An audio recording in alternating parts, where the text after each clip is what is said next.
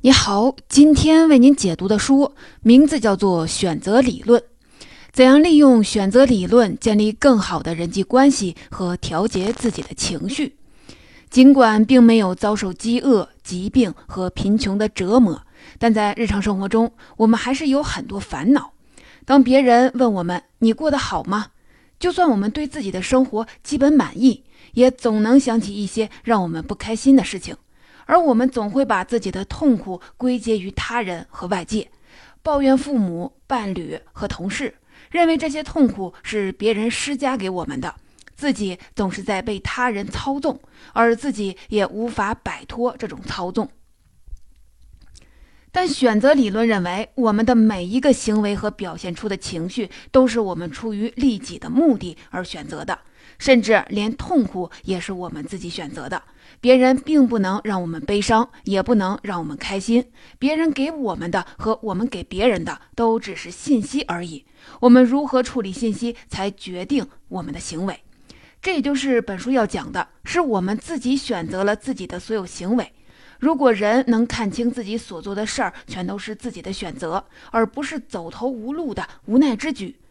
那在面对问题的时候，也就能更加的豁达，也更加明智，因为你会发现你总是有选择的。这本书的作者是美国的威廉·格拉瑟，他是一位著名的心理学家，也是选择理论和现实疗法的创始人。格拉瑟认为，问题行为或精神疾病的原因，是因为当事人不能负责任地面对现实，这个病其实是不负责任的借口。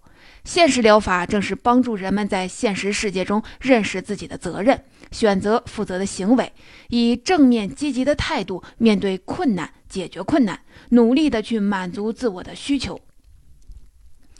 一九六五年，他出版了《现实疗法》这本书，创立了自己独有的心理治疗理论，奠定了选择理论的基础，对心理治疗和心理学的发展也有深远的影响。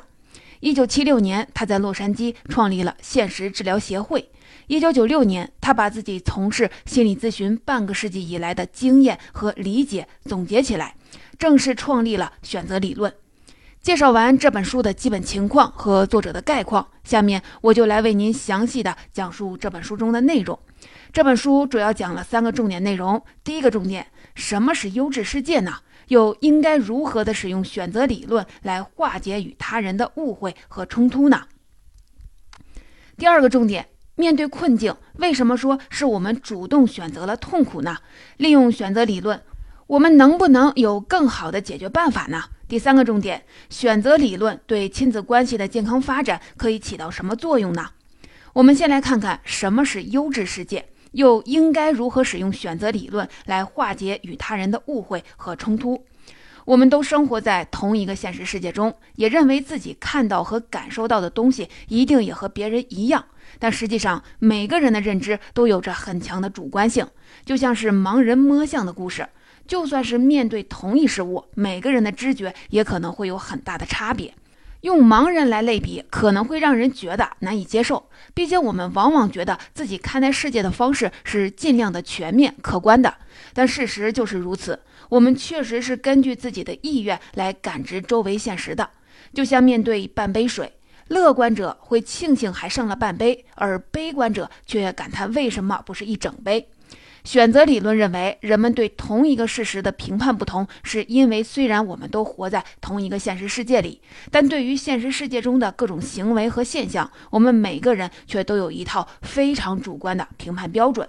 根据这些评判标准，每个人也都对我们生活的世界有一系列非常个人化的美好幻想。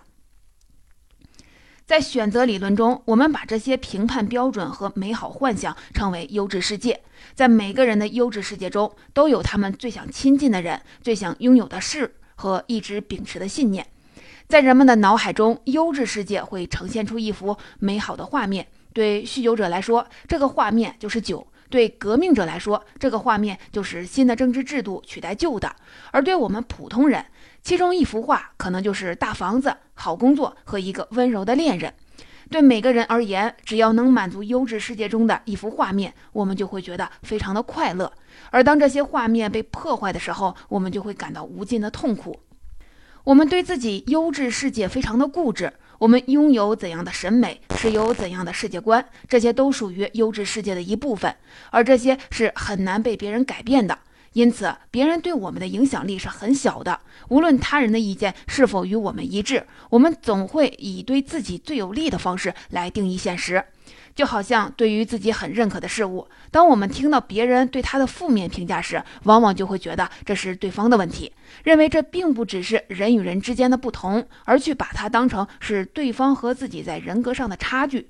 因为我们总是倾向于把自己的优质世界当成是唯一正确的。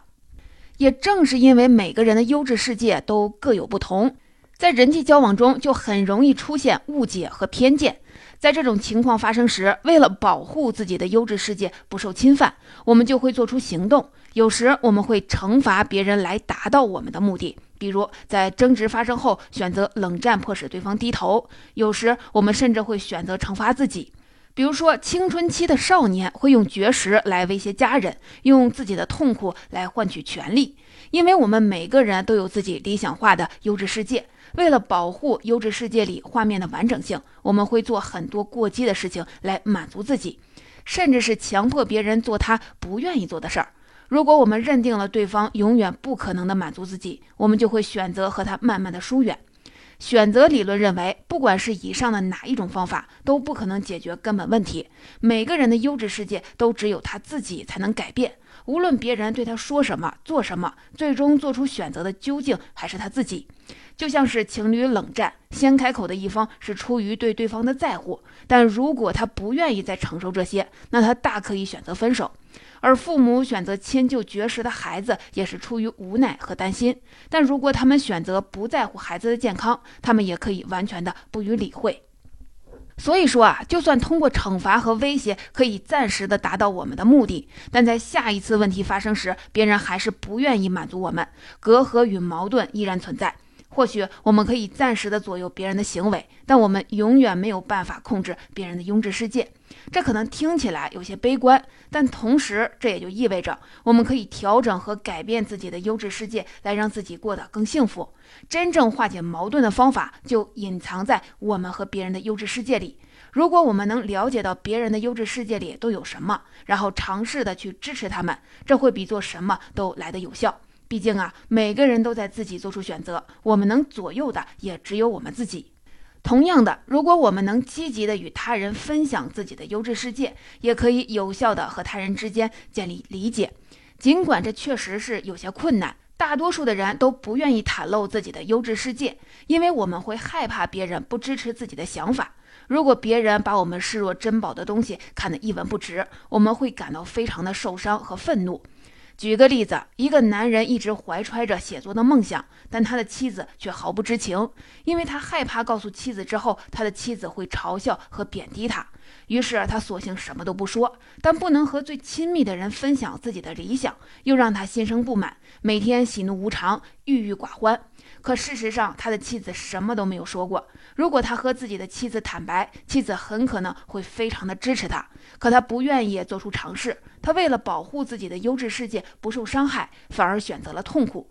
最好的沟通方法是耐心的解释自己的优质世界，努力去了解并尊重他人的优质世界，在充分了解彼此的基础上，尝试去支持对方，就能有效的化解很多的矛盾。这并不意味着一味的忍让，而是基于互相的尊重的自我选择。这也正是选择理论的意义所在。事实上，我们能真正左右的只有我们自己。所幸的是，别人也和我们一样。只要能从自身出发，意识到一切都是自己的选择，我们就能更加从容地面对一切。上面为您讲述的就是第一个重点内容：什么是优质世界，又该如何的使用选择理论来化解与他人的误会和冲突。说完这个，咱们接下来说说面对困境，为什么说是我们主动选择了痛苦呢？利用选择理论，我们能不能有更好的解决办法呢？我们已经知道了，优质世界是每个人对于生活最美好的幻想。又因为每个人的优质世界都不同，导致了人和人之间经常会有误解和矛盾。其实，在我们个人的优质世界里，也经常有互相冲突的画面，这同样会给我们带来极大的困扰。当优质世界中同时存在两个对立的画面时，你向其中一个靠得越近，就离另一个越远。而这两幅画面都是你想要的，这时你就会陷入困境。比如说，我想减肥，但我既不想节食，也不想运动。又或者，你今天突然被告知加班开一个很重要的会，可能直接影响到你的升职。如果你不参加，你的老板会非常的生气。但今天又是你的结婚纪念日，你和妻子约好了准时回家庆祝。这种冲突的严重性和你对这两个画面的渴望程度成正比。如果你对两边都很渴望，你就会非常的痛苦。这就是为什么人们喜欢逃避问题，因为他们以为不面对就不会失去。如果你两边都不选择，也不舍弃，随着时间的推进，这种冲突会变得越来越激烈，直到你陷入一个只能顾全其中一幅画面的结果。你选择放弃减肥或者留下开会，看上去好像是你被迫的接受了最后的结果，但实际上，在明知道鱼和熊掌不可兼得的情况下，这就是你自己主动做出的选择。但这样的过程是非常让人痛苦的。当我们夹在两个画面中间左右为难的时候，我们会因为无力的解决问题而感到愤怒，继而转变为抑郁。抑郁是一种自我压制的状态，我们的大脑用它来抑制我们的愤怒，防止我们做出一些过激的事情，威胁到自己的安全。我们都有抑郁的体验，知道在抑郁的状态下，我们都会暴躁，容易被激怒。如果你和抑郁症患者接触过，就会发现，他们虽然对生活毫无热情，却充满了愤怒。正是极度的愤怒导致了他们极度的抑郁。如果有一天他们突然变得平静安详，你反而要提高警惕，因为那很有可能是他们终于为自己的愤怒找到了发泄的出口，那就是自杀。可以说，抑郁的存在就是用来压制愤怒的，但这种状态并不稳定。每当受到外界的刺激，就会很容易走到崩溃的边缘。而在压制愤怒的同时，抑郁也会压制我们其他的感受和行为。当我们处在抑郁之下，我们分析和解决问题的能力都会下降，各项生理指标都会降低，经常会感到十分的疲倦，甚至产生厌世情绪。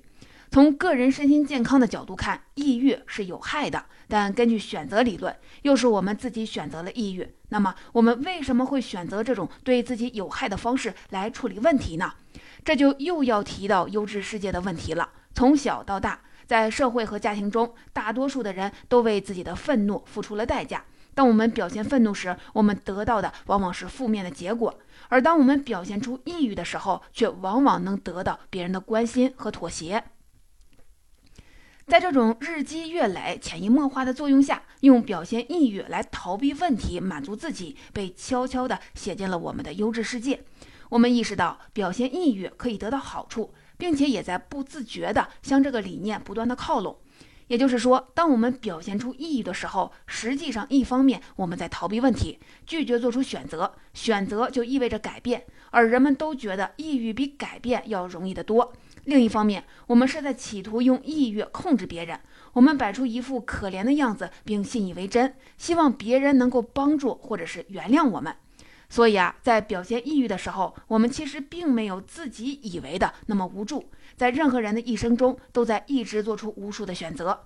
现在回想你人生中过去的任何一刻，你会发现你一直在为自己真正想要的结果而做出行动。我们所有重要的有意识的行为。也是所有与满足自己有直接关系的行为，都是我们自己选择的。就连不作为本身也是一种作为，不选择本身也是一种选择。然而啊，选择抑郁和逃避显然并不明智。要真正的解决这种两难的问题，必须从我们的内心出发，而不是去指望他人施舍，或者是等待所谓的命运的降临。我们之前说过，优质世界是我们对于生活的最美好的幻想。我们需要满足自己的优质世界，但如果我们的幻想已经和现实生活非常的冲突，我们就要及时的调整、修正我们的优质世界，让我们的优质世世界更加的贴近客观现实，才可以有效的减少这种失去感带来的痛苦。可是啊，优质世界毕竟只是一个看不见、摸不着的概念而已，我们又应该怎么去调整它呢？恰好书中就有一个例子可以说明这个过程。托德是本书作者的一位患者，他和妻子的婚姻已经走到了尽头，两人都知道他们的婚姻已经是无法挽回了，但托德就是不想离婚。作者引导托德，希望他能再多对妻子表达一些心意。于是托德决定最后再做出一次的尝试，他给妻子写了一封饱含爱意的信。妻子很感动，但还是离开了他。可在这之后，托德却对作者说，他感觉好多了。这是因为，其实托德早已经知道了结果一定会如何，所以对于托德来说，与其无所事事的选择痛苦，坦然的付出最后的努力，一定是最好的结果。在他向妻子示爱的时候，他也在逐渐的调整自己的优质世界。他意识到，并不是哪一个人使他快乐，而是爱和被爱的感觉。他把原本那幅和妻子在一起才能快乐的画面，改成了和相爱的人在一起才能幸福。他的痛苦也就随之消散了。作者认为，只要你看得清楚抑郁是如何形成的，你就有能力去克服它。只要解决了本质的问题，抑郁和愤怒就不复存在了。只是在我们的固有的思维里，我们会认为克服困难是不容易做到的，但抑郁却轻而易举。可如果想要拥有美满的生活，我们就必须的直面现实，勇敢地做出选择。毕竟无论如何，你终究会做出选择。逃避问题无异于饮鸩止渴，而越早的面对，你的选择就越多，损失也就越少。这样可以省去很多不必要的麻烦和痛苦，让你占据自己对生活的主动权。上面为您讲述的就是本书的第二个重点：面对困境，为什么说是我们主动选择了痛苦呢？利用选择理论，我们能不能有更好的解决办法呢？下面来为您说说选择理论对亲子关系的健康发展可以起到什么作用。在众多类型的人际关系中，父母和子女的关系最为微妙，因为这几乎是我们唯一无法选择的关系。我们可以选择同事、朋友和伴侣，但我们不可能选择父母和子女。你永远不可能把他们从你的优质世界中剔除，他们是不可替代的人。但也正是因此，亲子之间才很容易产生难以解决的矛盾。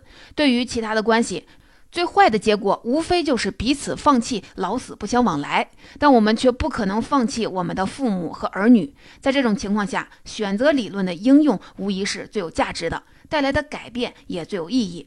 绝大多数的家庭矛盾都源于父母出于善意强迫孩子做他不愿意做的事情，而等到父母老去，相同的冲突又再次的出现。成年的孩子开始强迫父母做违背他们意愿的事儿。然而，在这些冲突中，强迫别人的一方往往考虑的都是被强迫一方的利益。比如说，父母会干涉孩子上大学填报志愿的方向，是为了孩子以后可以有一个好前途；儿女不让上了岁数的父母继续开车，也只是为了保证他们的安全。那么，又是什么导致了父母和儿女就是不愿意接受对方的好意，反而大动干戈呢？